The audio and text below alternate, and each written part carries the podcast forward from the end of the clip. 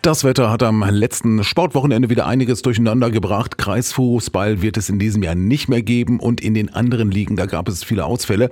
In der Handball-Bundesliga der Frauen kehrte Blomberg-Lippe mit einem Auswärtssieg aus Solingen zurück und in den Oberligen, da mussten Ronsen bei den Frauen und in Hameln bei den Männern Niederlagen einstecken. Pablo Blaschke aus der Radioaktiv Sportredaktion. Wie liefen denn die Parteien, Partien im Handball? In der Frauen-Bundesliga gewann die HSG Blomberg-Lippe beim HSV Solingen-Grefrath mit 29 zu 26 und liegt damit in der Tabelle auf Rang 4. Es war aber ein Spiel mit zwei verschiedenen Halbzeiten. Blomberg startete stark und nach 17 Minuten stand es bereits 11 zu 5.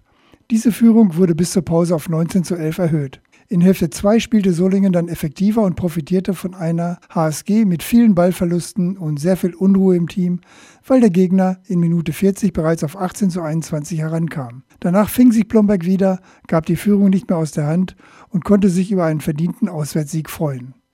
In der Oberliga der Frauen lag Rosen nach einer schwachen ersten Halbzeit beim MTV Rostov hoch mit 9 zu 19 zurück. In Hälfte 2 zeigte dann das Team von Trainer Oliver Dus eine wesentlich bessere Leistung, kam teilweise bis auf fünf Tore heran, umdrehen konnte sie die Partie allerdings nicht mehr und verlor mit 28 zu 35.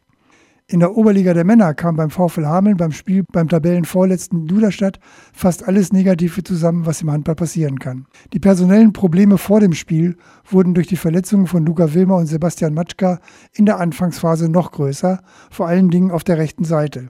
Dann fiel noch Janis Pülle nach roter Karte aus, Halbzeitstand 14 zu 11 für Duderstadt.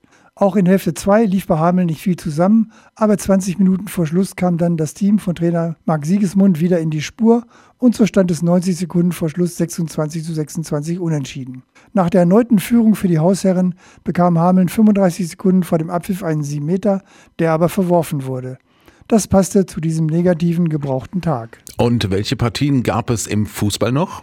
In der Oberliga der Frauen gewann Tündern auf dem Kunstrasenplatz des HSC Hannover mit 2 zu 1. Nach einem Doppelpack von Zoe Sido in der 28. und 32. Minute gelang Hannover vor der Pause noch der Anschlusstreffer. In Hälfte 2 verteidigte Tündern in einem wahren Abwehrkampf die Führung. Damit liegt der Aufsteiger auf einem hervorragenden vierten Tabellenplatz. In der Bezirksliga verpasste Aferde den dritten Sieg in Folge.